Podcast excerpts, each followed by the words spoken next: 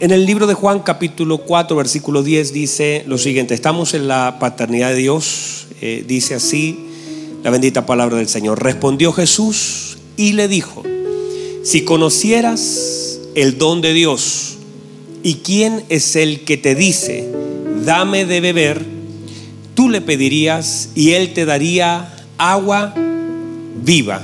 Volvamos a leerlo. Gracias por su ánimo, hermano. Volvamos a leerlo. Mire lo que dice la palabra del Señor. Respondió Jesús y dijo, si conocieras el don de Dios y quién es el que te dice, dame de beber, tú le pedirías y él te daría agua viva. Muy bien, tomen asiento por favor. Durante la mañana fue un tiempo muy hermoso, ¿verdad, Alexi? Qué hermoso tiempo en la mañana. Disfrutamos de la gracia del Señor, de, su palabra. Y comenzamos, y quiero posicionarlo donde nos quedamos, porque no avanzamos mucho. Y, dimos dos principios básicos. El primero es que el Señor estableció que le era necesario pasar por Samaria. Y dijimos que Samaria, y que todos nosotros tenemos un Samaria. Que así como el Señor pasó por Samaria, y él dijo que le era necesario pasar por Samaria y luego envía a sus discípulos y dijo, recibiréis poder, pero me seréis testigos en Jerusalén, en Judea y también en, en Samaria. Por lo tanto, todos tenemos un Samaria. Samaria representa ese lugar que nos cuesta predicar, ese, ese lugar donde nos cuesta ir. Esas personas que de pronto han dañado nuestro corazón, durante la mañana hablamos acerca de lo que es una Samaria y hemos hablado durante mucho tiempo lo que era políticamente para un judío Samaria. Sin embargo, es simplemente la aplicación, es el hecho de esos lugares que nos cuesta, esos lugares que son difíciles para nosotros, esos lugares donde quisiéramos evitar. Le podemos predicar a este grupo. Es más fácil predicar en lo último de la tierra que predicar en Jerusalén, predicar en Judea y Samaria definitivamente no es de nuestro gusto. Es una prueba a nuestra obediencia y nuestra fe. Pero todos nosotros necesitamos pasar por Samaria porque Samaria necesita del Cristo que nosotros tenemos. ¿Verdad? Así que usted también ya identificó su Samaria. Para algunos todo es Samaria. ¿Identificó su Samaria?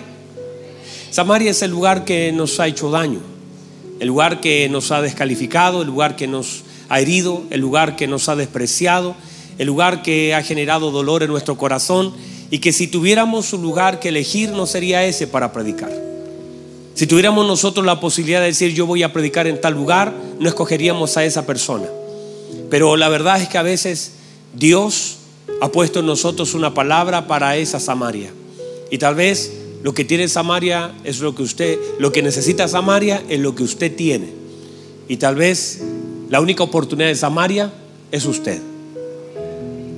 Y aunque parezca extraño, Samaria necesita de toda nuestra obediencia y nuestra negación. Cuando la Biblia dice que nosotros debemos, debemos negarnos a nosotros mismos, tomar nuestra cruz, es eso.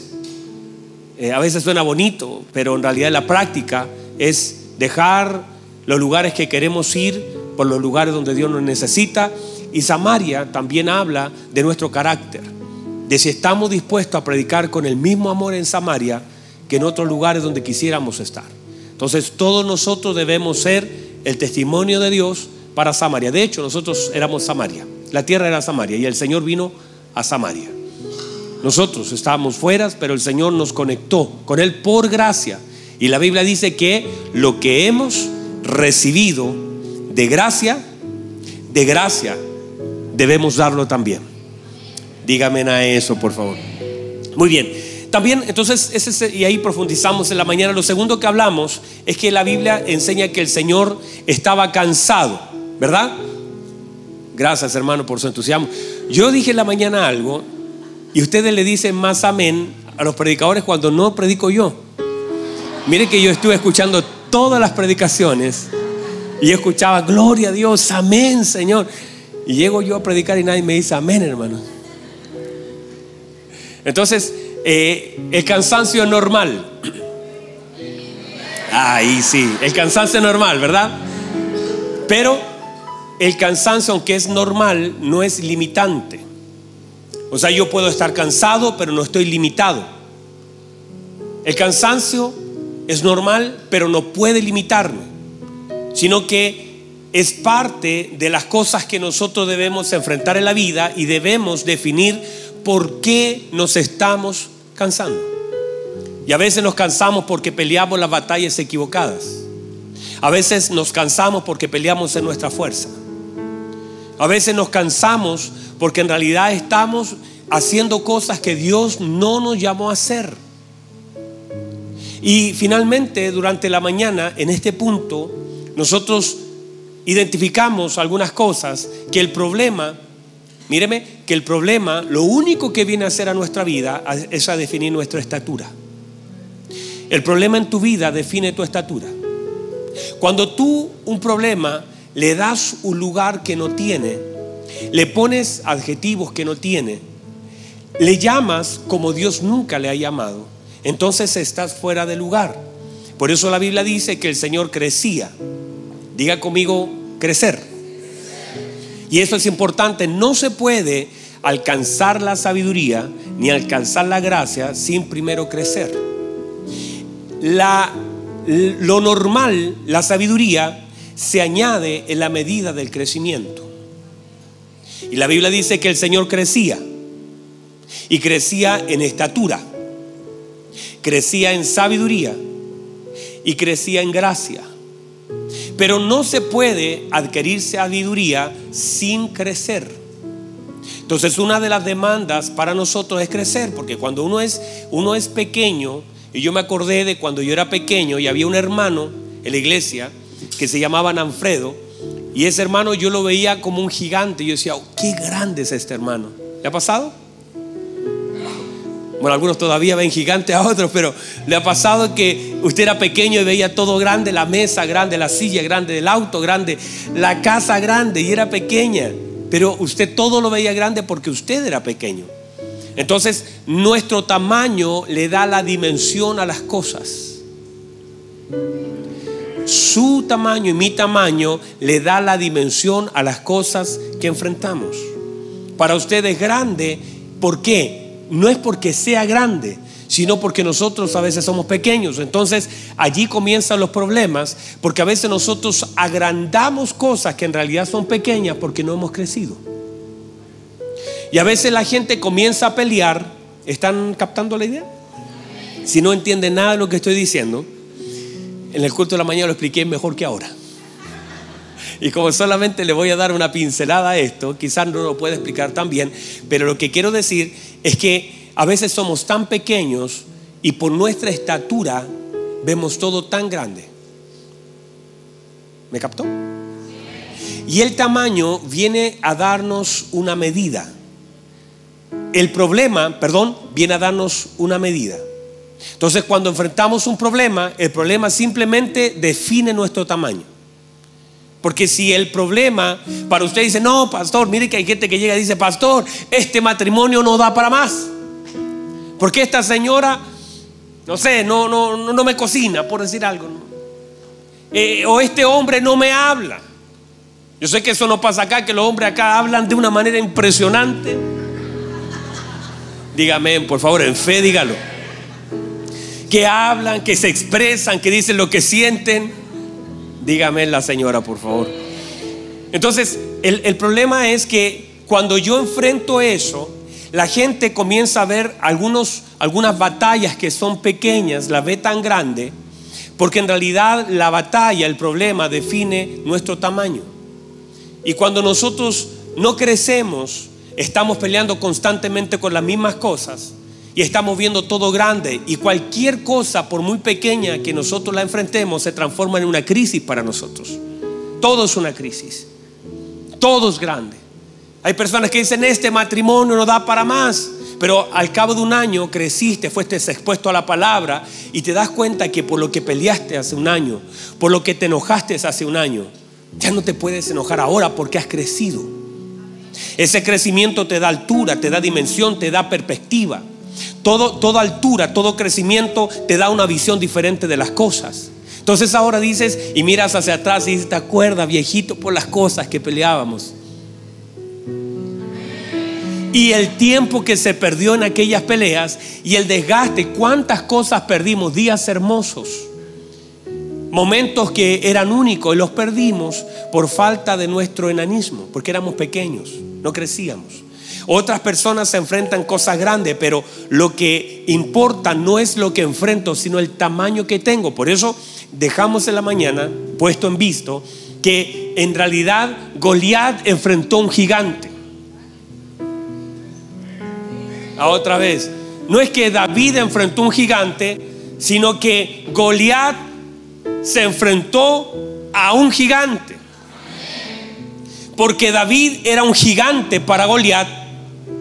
Goliat era un gigante para el pueblo, pero no era un gigante para David. Por eso David nunca le llamó gigante. David le llamó incircunciso. Dígame, usted dígame amén. David le dijo, ¿y quién es este circunciso? Que viene a provocar a los escuadrones del Dios viviente. Por lo tanto, cuando se para David en el campo de batalla, pobre Goliat, hermano.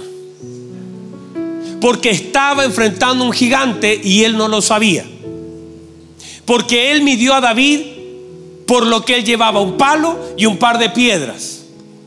Y la gente miraba a Goliat alto pero lo que no sabía Goliat es que el tamaño de David no era lo, el metro sesenta que tenía, sino que el tamaño de David era lo que cargaba por dentro.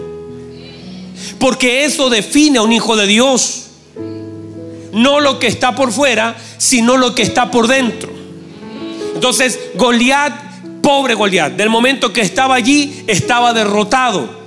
Porque el tamaño de aquel que enfrentaba era tan grande porque operaba en fe, operaba en gracia. Habían promesas sobre él que ni ese Goliat podía detenerlo. Había una unción, habían promesa que no importa lo que se pusiera delante de él, no era tan grande para detener las promesas y la unción que él tenía. Así que cuando algo te enfrenta a ti, enfrenta las promesas que cargas por dentro, enfrenta la palabra que tienes por dentro, enfrenta la unción que, ah, yo no sé si alguien puede recibir eso. Cuando alguien te enfrenta a ti, enfrenta todo lo que tú representas y tienes dentro de ti. Cuando alguien pelea contigo, está peleando con todas las promesas que tienes por dentro, con todas las palabras que el Señor ha depositado, con toda la gracia que está en tu interior. Cuando alguien te enfrenta a ti, no sabe el depósito de gracia que hay en tu vida. Por eso la gente te puede empujar a una cisterna, pero no solamente está empujando tu cuerpo, está empujando las promesas de Dios, está empujando los mantos de Dios, está empujando la gracia de Dios y te está empujando por fuera, pero también el manto cayó adentro, la unción cayó adentro. Dentro de esa cisterna no solamente hay un José, hay una promesa al interior de José que tiene el poder para sacarlo de la cisterna, que tiene el poder para sacarlo de la cárcel, que tiene el poder para liberarlo de la muerte. Ah, reciba eso, por favor. Reciba eso, por favor. Entonces, cuando alguien por eso cuando usted va a cualquier lado, usted no va solo, usted va con todo lo que usted representa. Usted se para y cuando el médico le está dando un diagnóstico, le está dando un diagnóstico, el médico ve una cara, ve unos ojos, pero dentro, lo que el médico no ve es todo lo que usted lleva por dentro.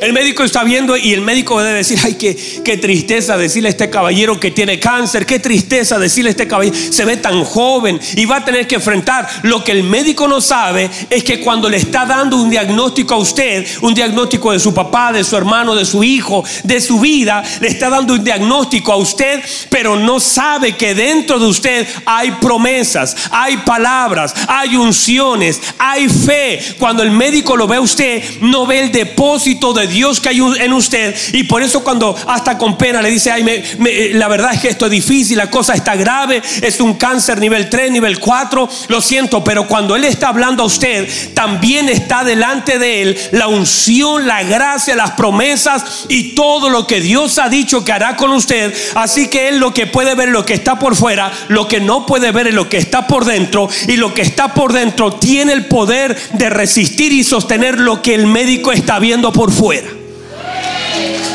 Amén. Diga amén. Entonces, en esa verdad, nosotros caminamos y decir entonces, El cansancio es normal. Lo que hay que definir es por qué me estoy cansando. ¿Cuáles son las batallas que son infructuosas? ¿Por qué estoy peleando siempre con las mismas cosas? ¿Por qué estoy peleando batallas que Dios no me mandó a pelear? ¿Por qué estoy gastando mis fuerzas con las personas equivocadas?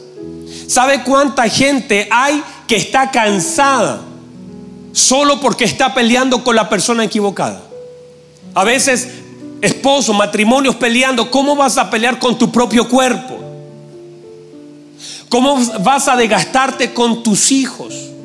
¿Por qué estás peleando batallas que Dios no te mandó a llamar a pelear? Y las que tienes que pelear no las estás peleando.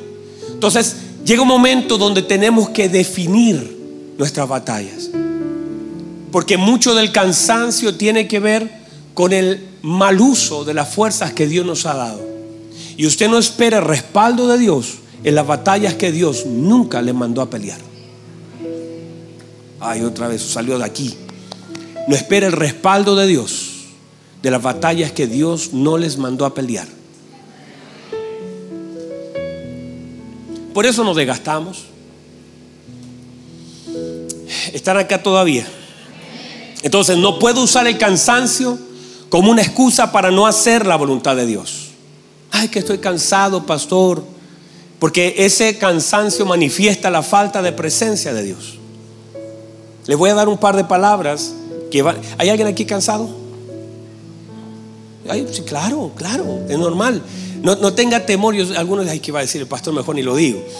Vamos con confianza. ¿Hay alguien aquí cansado de algo? No, no, no, no, de verdad que no. Ah, ah, sí los quería ver. No, es normal. Es normal. Su Señor se cansó. Se cansó, incluso en un momento dijo, ¿hasta cuándo lo sé de soportar? ¿Hasta cuándo de estar con vosotros? La cosa estaba compleja ahí. Se cansó y, a veces, y lo tomaron como estaba, dice la escritura, lo echaron al barco durmiendo. Pues estaba cansado. Corporalmente estaba cansado. Déjeme darles unas palabras que le puedan servir. Para los cansados, la Biblia dice que Dios da fuerza al cansado. Porque el cansancio es normal. No debe limitarte, pero es normal. No puedes condicionar lo que Dios ha de hacer, pero es normal. Vivir una misma situación repetidamente te cansa. Estar a veces arriba y a veces ahí abajo, a veces arriba, a veces esas ondas te van a cansar, te van a agotar. Es normal. Por eso tienes que salir de esos estados de cansancio o de peleas innecesarias.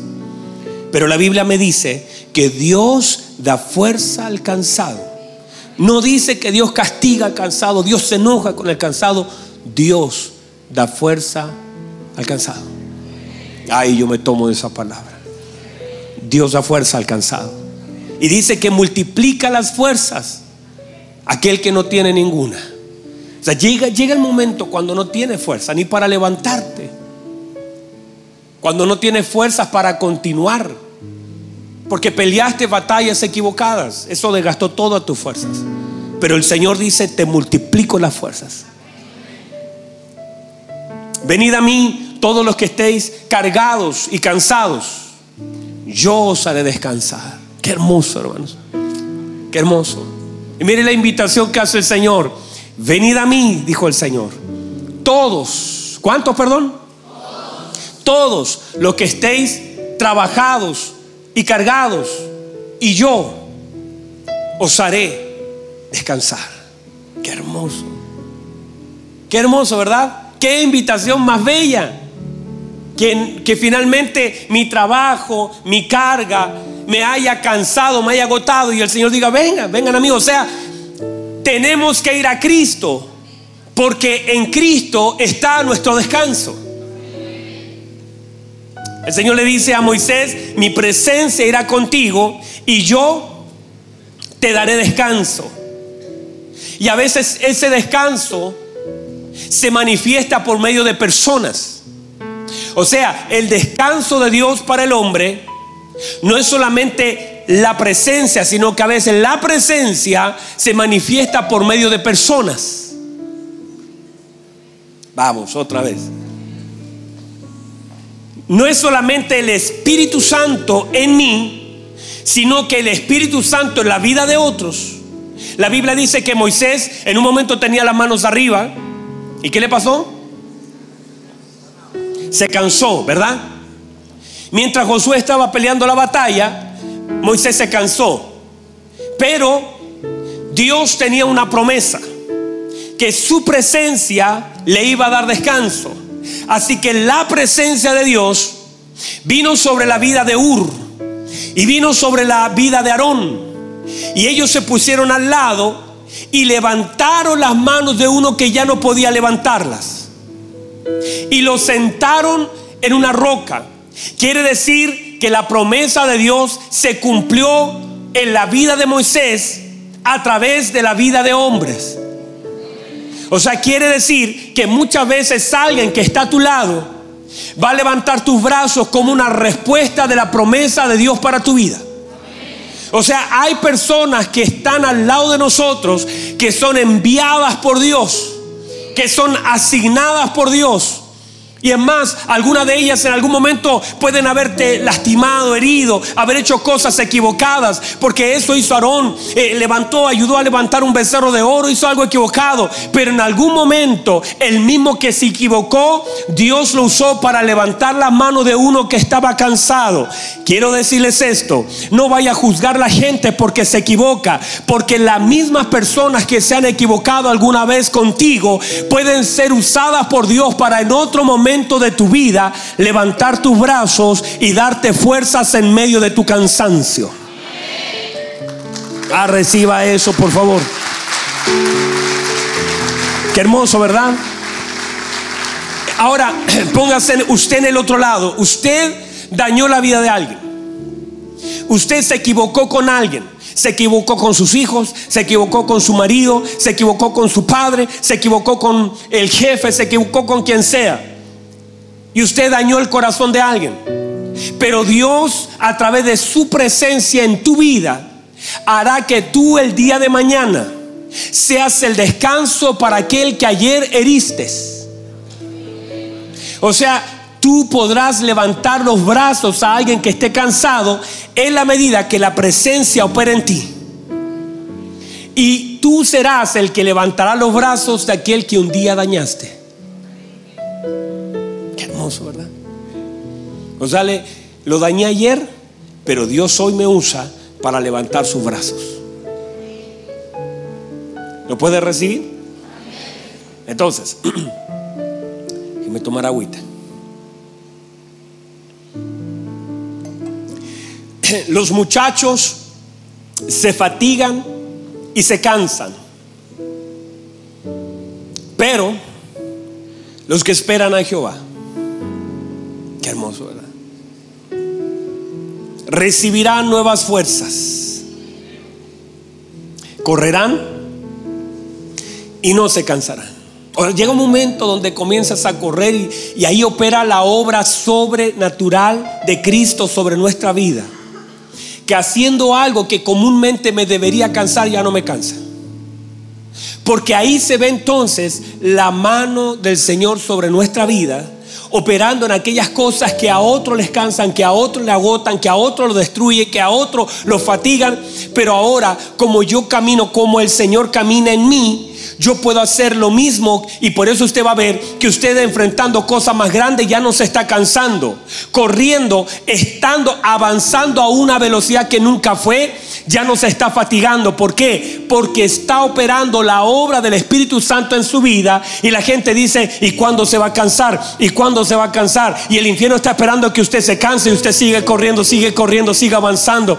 Y usted no se cansa porque usted está en Cristo y Cristo es la fuerza hombre. Por lo tanto, correrá y no se cansará, caminará y no se fatigará. Y en la medida que vaya caminando y vaya corriendo, el Señor le va a sumar algo que usted no tiene él levantará alas como de águila. O sea, hay cosas que serán sumadas en mi camino para manifestar la gracia de Dios sobre mi vida.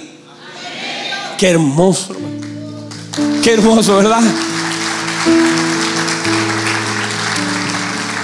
Bástate de mi gracia, le dijo el Señor a Pablo. Bástate de mi gracia porque mi poder se perfecciona en tu debilidad. El apóstol dice entonces de buena gana me voy a gloriar porque cuando soy débil, en realidad soy fuerte. Así que de buena gana me gloriaré para que repose sobre mí el poder de Dios. Ahí tengo más versos, pero creo que ya usted se me está cansando con tanto verso. ¿Lo puede recibir? Así que el cansancio no limita a Dios. Solamente a veces manifiesta la falta de presencia en mí. El cansancio lo que viene a evidenciar es que a veces estoy falto de su presencia en mí. Una vez que me alejo de su presencia, aparece el cansancio. Pero si su presencia está en mí, su presencia es mi descanso.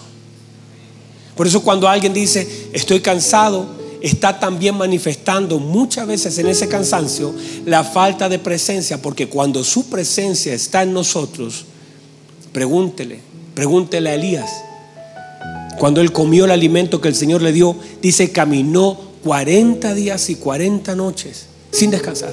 ¿Cómo lo puede hacer un hombre eso? Si no es bajo la unción y presencia del Espíritu Santo para caminar, caminar, caminar, caminar, caminar. Cuando él estaba lejos de la presencia de Dios, reclamando, diciendo, basta ya. Mire, mire lo que dice, están acá todavía. Mire, dice, basta ya, Señor, porque yo no soy mejor que mis padres, quítame la vida. Mire, una persona que se aleja de Dios ya no quiere vivir. Una persona que se aleja de Dios empieza a compararse. Empieza a decir, yo no soy mejor que otros, pero a ti ni a mí nos eligieron porque éramos mejor. Dios no nos eligió porque yo fuera mejor que alguien más. Su gracia nos señaló y su gracia nos sostiene, su gracia, pero no es mejor. Mire, eh, es una mente cansada. Empieza a decir, basta ya, ya no soy mejor que mis padres, quítame la vida, me han dejado, y todo eso, usted escucha al profeta debajo de un enebro y usted ve a un hombre que se ha alejado de la presencia de Dios. Ay, pastor, en serio, sí, hermanos. Usted puede venir a la iglesia y estar lejos de Dios. Usted puede servir y estar lejos de Dios. Usted pudo haber sido bautizado y estar lejos de Dios. Y eso es por eso ese continuo escáner que debemos hacernos de nuestra vida. Porque si nosotros, mire, Llevo años predicando el Evangelio.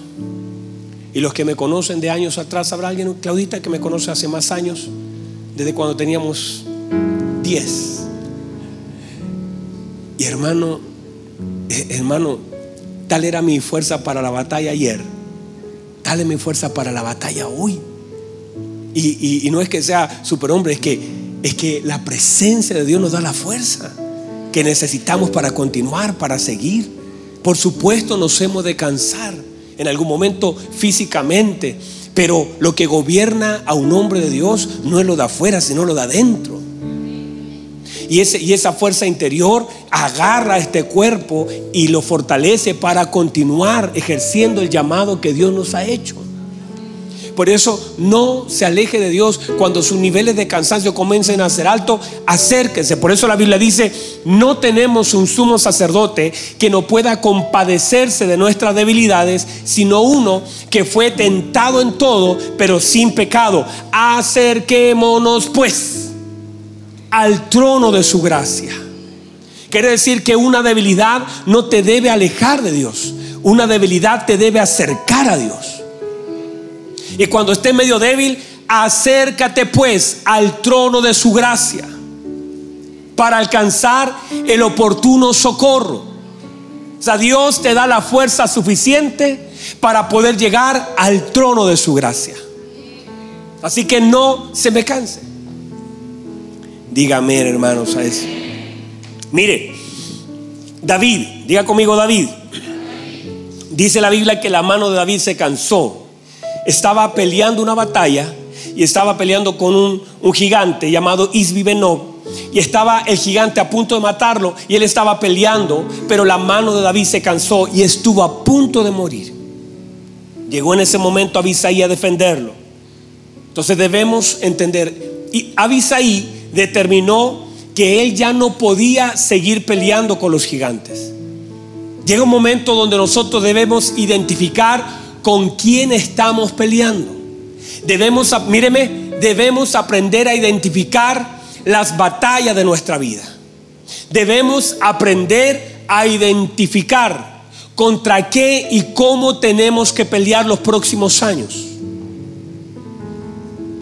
Dígame a eso. No, esto no lo voy a decir, esto es muy fuerte para ustedes. Díganlo, dicen los hermanos. No, vamos al número 3. Vamos al 3 porque para avanzar. Esta, esta señora se encuentra con nuestro Señor y el Señor le dice a ella, mujer, dame de beber. Le está pidiendo algo a ella que ella sí puede dar, pero se lo niega por la falta de conocimiento. El Señor le dice, si conocieras el don de Dios, míreme, lo que el Señor le está ofreciendo es un regalo. Lo que el Señor le está hablando es algo y todo lo que nosotros recibimos de nuestro buen Dios es un regalo. ¿Y por qué es un regalo? Porque es imposible que lo podamos pagar. Como no tenemos cómo pagarlo, no, no tendríamos que hacer para recibirlo, Dios decidió darnos por gracia lo que por obras no podríamos pagar. Ah, reciba eso. Dios decidió darnos por gracia lo que por obra no podríamos pagar. Por eso es un regalo. Porque es el don de Dios. Pero como ella no lo conoce, empieza a luchar con este asunto. Y entonces déjeme establecer un par de puntos importantes. Número uno, la falta de conocimiento limita nuestras oraciones. Otra vez, la falta de conocimiento limita nuestras oraciones. O nuestras oraciones están limitadas por lo que conocemos de Dios. Cuando usted ora, usted pone límites a sus oraciones en relación a la revelación y conocimiento que tiene de Dios. O sea, a mayor conocimiento de Él, mis oraciones son más amplias. Mis oraciones tienen directa relación con lo que yo conozco de Dios. Los hebreos hablaron de un Dios que conocían y dijeron, nuestro Dios puede librarnos. Si no nos libras, no hay problema, pero nuestro Dios puede librarnos. Javes, Javes hizo una oración de acuerdo al conocimiento que tenía de Dios y no de acuerdo a la condición que él tenía. Vamos otra vez. Javes, la oración de Javes, es una oración de un hombre que tiene una condición complicada pero un alto conocimiento de Dios.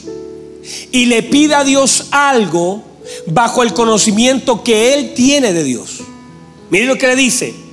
Señor, si tú me bendices, Señor, si usted me libra de la mano de, de mis enemigos, Señor, si usted ensancha mi territorio, Señor, si me fuese bien, esa es la oración de Javes. Empieza a pedirle cosas a Dios de acuerdo al conocimiento que tiene de Él y no de acuerdo a la condición que se sabe de sí.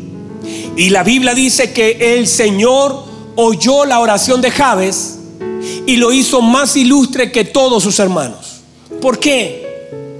Porque ningún hermano tenía tanto conocimiento de Dios como Javes y su condición no estaba limitada por el pensamiento, sino que su oración, no sé si alguien está acá, su oración activó lo que Dios quería darle, pero Dios se limita a darnos de acuerdo a lo que nosotros oramos y nuestras oraciones tienen la manifestación de nuestro conocimiento. No sé si lo entendió porque no lo voy a volver a repetir. Se me agotó el tiempo, pero necesito que me den cinco minutos para terminar esto. ¿Me da cinco? ¿Alguien me da cinco? Uno, dos, tres, cinco, diez, quince, veinte, veinticinco, treinta, treinta, cuarenta minutos tengo.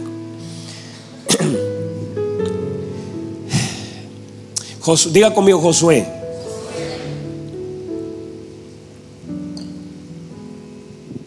Josué conocía tanto a Dios que fue capaz de hacer una oración que, hermano, yo no sé si alguien más la podría hacer. Josué conocía más a Dios de lo que Josué conocía la ciencia. Porque si Josué conoce algo de ciencia y va a una clase de ciencias naturales o astronomía, Josué no hace la oración que hizo. Porque Josué puso en riesgo todo el planeta. Hace días atrás con mi hijo estábamos viendo un, un programa de ciencias y habla de la gravedad. La gravedad es la fuerza de rotación de la Tierra que nos permite estar acá, ¿verdad? Y que por causa de la fuerza de rotación te mantiene aquí en el piso. Si esta fuerza no existiera, nosotros saldríamos volando. ¿Ve? Y Josué se le ocurrió decirle al Señor, usted sabe lo que pidió, ¿verdad? Josué no sabía hacer el sol si la tierra, pero le dijo Josué que el sol se detuviera porque eso es lo que él conocía. Nos vamos a jugar porque hay gente que dice, ay, pero el sol. E, eso es lo que él oró. Él oró de acuerdo, mire, al conocimiento que tenía de la ciencia versus el gran conocimiento que él tenía de Dios. No sé si me explico. Si tu conocimiento de Dios es mayor que el conocimiento que tienes de un problema, está todo resuelto. Pero si el conocimiento que tienes del problema es mayor al conocimiento que tienes de Dios, estás en graves problemas. Si tú conoces más del cáncer que de Dios, estás complicadísimo. Si tú de pronto cuando dicen, ah, mire, usted tiene, por decir un nombre, tuberculosis, y te pones a buscar en Google tuberculosis, ves sus efectos, ves su causa, ves la expectativa de vida y sabes todo lo que tenga relación con la, quién la descubrió, cómo se trata, el costo de eso, el dolor de eso. Y comienzas a tener más conocimiento de la enfermedad, del conocimiento que adquiere de Dios, estás en un grave problema. Por eso la, la oración de Josué fue contestada porque Josué no sabía nada de ciencia, lo vemos reflejado, pero Josué conocía mucho de Dios. Y si tú conoces mucho de Dios, aunque no conozcas mucho de lo otro, usted dice, ay, yo no sabía que este cáncer era tan grave. Lo que sí sé es que Dios tiene poder para sanar cualquier cáncer y Dios tiene poder para... Vamos, reciba eso. Si nuestro conocimiento de Dios es más grande que el conocimiento que tenemos del problema, el asunto está resuelto. ¿Sabe? Yo me fui a trabajar a Antofagasta. Yo tenía 18 años, 19 años. Y yo postulé a una empresa que era, hermanos, terriblemente difícil entrar, llamada La Minera Escondida. Y cuando yo voy con un currículum, que lo único que decía era que había ganado un cantar de música, que eh, había sido jefe de coro, que era líder de jóvenes y que era un muy buen predicador. Así le puse en el currículum. Y llego con mi currículum y, y entro. Y el caballero que me atendió cuando mira mi currículum se rió. Sí, era chistoso, ¿cierto? Hasta la foto salía así.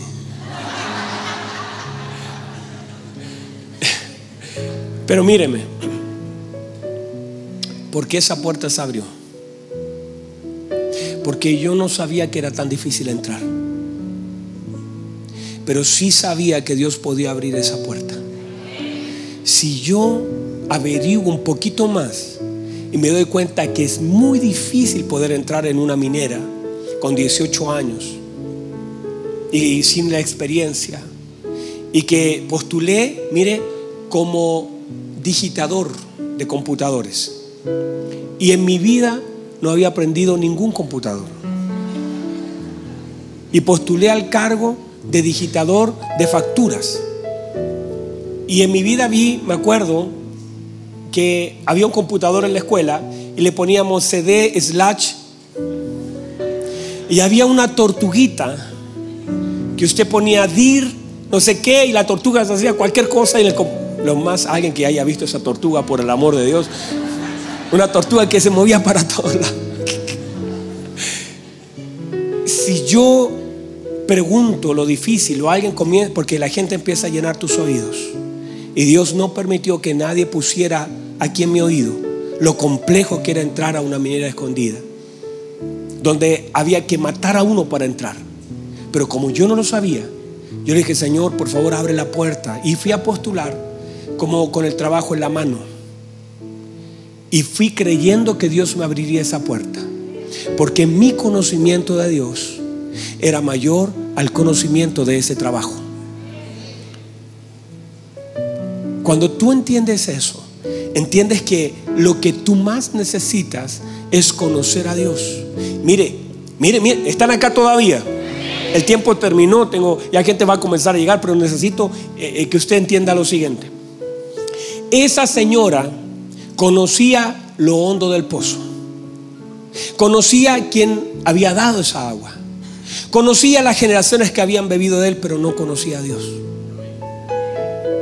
Y el Señor le dice, usted tiene mucho conocimiento de este pozo, pero tiene poco conocimiento de estas aguas. Y cuando nosotros conocemos más el problema que a Dios estamos en graves aprietos. Pero si usted aumenta la revelación de, Dios a quien usted sirve, no importa qué problema está enfrentando. Josué conocía tanto a Dios que le dijo, Señor, detenga el sol un ratito, por favor, para acabar con todos estos enemigos. Pero Josué no tenía idea que esa oración pudo haber extinguido, hermano, a todos nosotros. Que el eje de la tierra, el núcleo, que hubiéramos salido volando todos, que, que, el cosmos, que todo lo que significa, usted sabe lo que significa detener la tierra con una oración. Pero ¿sabe, cuál es, ¿sabe por qué Dios respondió? Porque Dios honró la fe de alguien que creía que Él lo podía hacer. Y eso es lo que Dios hace. Dios honra la fe de aquellos que creen que Él lo puede hacer. Dios honra la fe de aquellos que creen que Dios puede hacer algo que aún nunca antes ha visto. Por eso la Biblia dice, se cumple la palabra, cosas que ojo no vio y cosas que oído no escucharon, son las que Dios ha preparado para aquellos que le aman. Hay cosas que Dios quiere hacer y que todavía nadie las ha pedido. Pero si hay alguien que pueda creer que puedes estar en plena reunión y que tu hijo puede entrar por esa puerta diciendo yo necesito de Dios que puedes ver a tu familia postrada a los pies de Cristo, que puedes ver una puerta abierta y tú dices, Dios lo puede hacer así, Dios puede abrir algo, Dios puede, es que Dios puede hacer cosas en la medida del conocimiento que tenemos de Él, más que el conocimiento que tenemos del problema que enfrentamos. Y si tú puedes creer, el Señor lo dijo, para el que cree, para el que cree, todas las cosas le son posibles. Reciba eso, por favor. Reciba eso.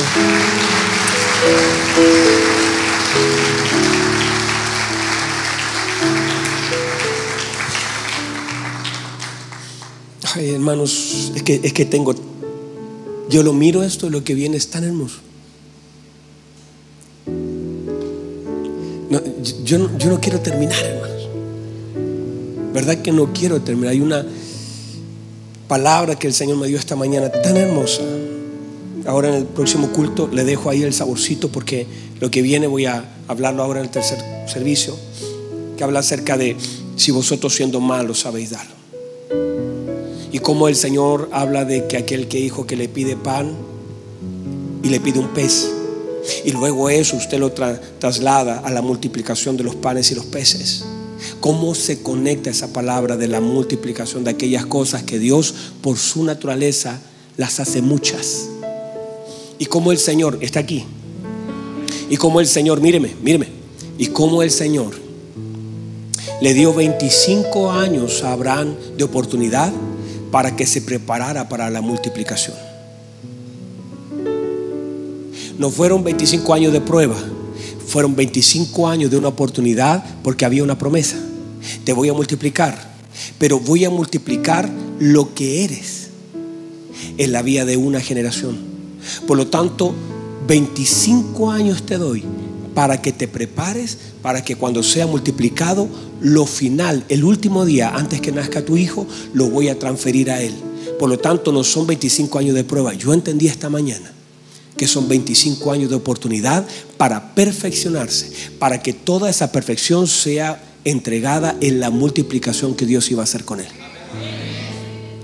Así que le digo, la próxima viene cabezona. Yo sé que muchos no se pueden quedar, pero véala a través de la señal de internet porque tengo la palabra aquí. De hecho, la tengo aquí. Y me gozo porque Dios anoche me la dio. Y la quiero compartir con ustedes. ¿Está bien? Pónganse en pie, por favor.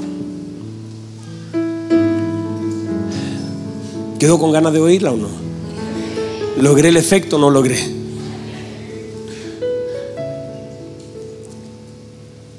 ¿Sabe lo que Dios ha provocado en este tiempo? Un incremento en la palabra. ¿Y sabe? Yo lo percibo aquí en mi espíritu. Y cuando la palabra se incrementa, todo crece junto con la palabra. Debe crecer nuestro amor. Debe crecer nuestra búsqueda. Debe crecer la humildad. Debe, debe crecer la ayuda, la fraternidad, la adoración debe crecer. Pero lo primero que crece será su palabra. Porque la palabra hace esto. La palabra del Señor disipa las tinieblas. La Biblia nos dice que las tinieblas se van haciendo guerra espiritual, aunque no es malo hacer guerra. La Biblia dice que la palabra se va siempre que haya luz. Que la luz hace retroceder las tinieblas. Usted puede estar todo el día, te vas, te vas, te vas, te vas. Pero si no hay un incremento de la luz, no habrá un retroceso de las tinieblas. Pero si la luz a través de la palabra es incrementada, las tinieblas tienen que retroceder. Ay, pastor, en mi casa la cosa está difícil. Incremente la palabra. Incremente la luz de la palabra. Y por una cosa natural Mire, si usted llega a su casa eh, y está todo oscuro en la noche, cuando llegue y usted dice, ay, voy a hacer una guerra espiritual para que haya luz, para que esta... No, no, no, no, no, no. Basta que usted apriete un botón. El bombillo se prende y las tinieblas desaparecen. Porque hay cosas que por diseño funcionan así. Quiere decir, no estoy, no estoy violentando la guerra, hágala, dígale, créale. Pero usted puede estar toda la vida luchando de una forma equivocada con algo que no funciona de la forma en cómo lo estamos haciendo. Estoy todos los días haciendo guerra espiritual, todos los días, no, no hay problema, siga haciendo, pero aparte de esa guerra que está haciendo, incremente los niveles de entendimiento y luz de la palabra de Dios. Y en la medida que usted los incremente, las tinieblas van a retroceder. Las tinieblas van a retroceder. Si usted incrementa la luz de la palabra de Dios en su vida, las tinieblas tienen que retroceder. La Biblia dice, mire lo que dice la escritura, parte así. El mundo está desordenado y vacío y el Señor dijo, sea la luz. La luz apareció y las tinieblas desaparecieron. Quiere decir que por el poder de la palabra, la palabra aparece, la luz aparece, las tinieblas retroceden. ¿Lo puede recibir? Ay, hermano, yo quiero seguirles predicando. Me hizo bien las vacaciones, mándeme más seguido a vacacionar. Levante sus manos, cierren sus ojos. Levante sus manos, cierren sus ojos. Y dígale, Señor, Señor, revélate a mi vida. Revélate a mi vida. Dígale ahí donde estás, Señor. Yo quiero conocerte. No se gloríe el sabio en su sabiduría. No se gloríe el fuerte en sus fuerzas, ni el rico en sus riquezas. Sino que si en algo se puede gloriar el hombre en esto, es en conocerme. Conócelo. Tu mayor gloria será el mayor conocimiento que tengas de Él. Tu mayor gloria será el entendimiento. Dile, Señor, quiero conocerte. Ve a las escrituras, ve a la oración diciéndole, Señor, quiero conocerte. Anhelo conocerte. Deseo conocerte. Él quiere revelarse. Él mandó a su Hijo para que lo conociéramos a Él, para que conociéramos su gloria. Y vimos su gloria, la gloria del unigénito, lleno de verdad, lleno de luz. Él quiere darse a conocer. Por eso se manifestó en la vida de Cristo. Vimos al Dios invisible por medio de Cristo visible. Vamos, levante sus manos, dígale Señor, quiero conocerte. Ya conozco mucho del problema, ya conozco mucho de la crisis, ya conozco, ya conozco mucho de la enfermedad, ya conozco mucho de la necesidad, ya conozco mucho de todo lo que estoy viviendo. Ahora quiero conocerle a usted, Señor, y en la medida que le conozca a usted, todo conocimiento será sujeto al conocimiento que tenga de usted. Mis oraciones cambiarán. La forma en cómo hablo cambiará. Mi voz cambiará. Mi adoración cambiará. Levante sus manos, dígale, Señor, quiero conocer. Quiero más, quiero más. Hay una hermosa presencia del Espíritu Santo. Hay una hermosa presencia del Espíritu Santo en medio de nosotros. Deja que fluya un minuto, deja que fluya su presencia.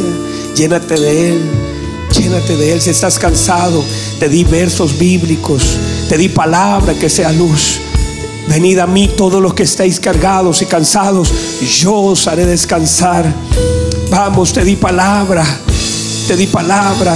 Él da fuerza al cansado. Él multiplica la fuerza aquel que no tiene ninguna. Está la palabra como la luz. Y su palabra es tu fuerza. Su palabra es tu fuerza. Párate en la verdad de la palabra de Dios. Oh Dios, vamos, vamos, vamos, vamos, llénate más.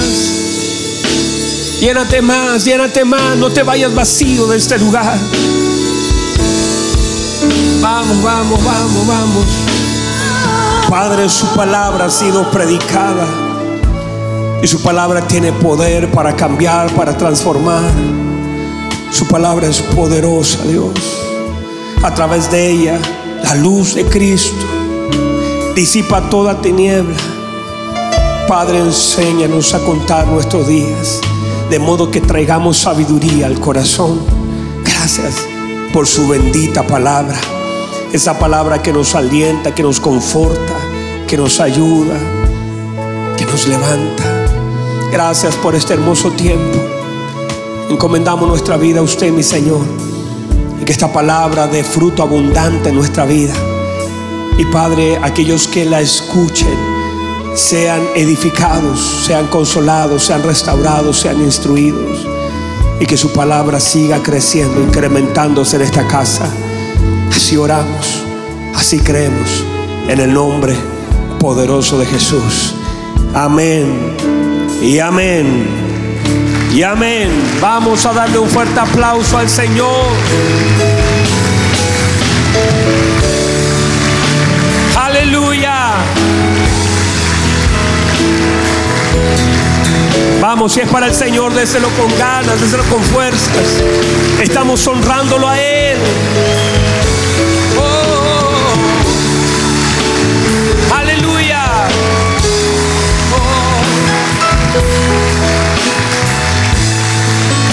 Gracias, Señor. ¿Cuántos pueden recibir la palabra del Señor?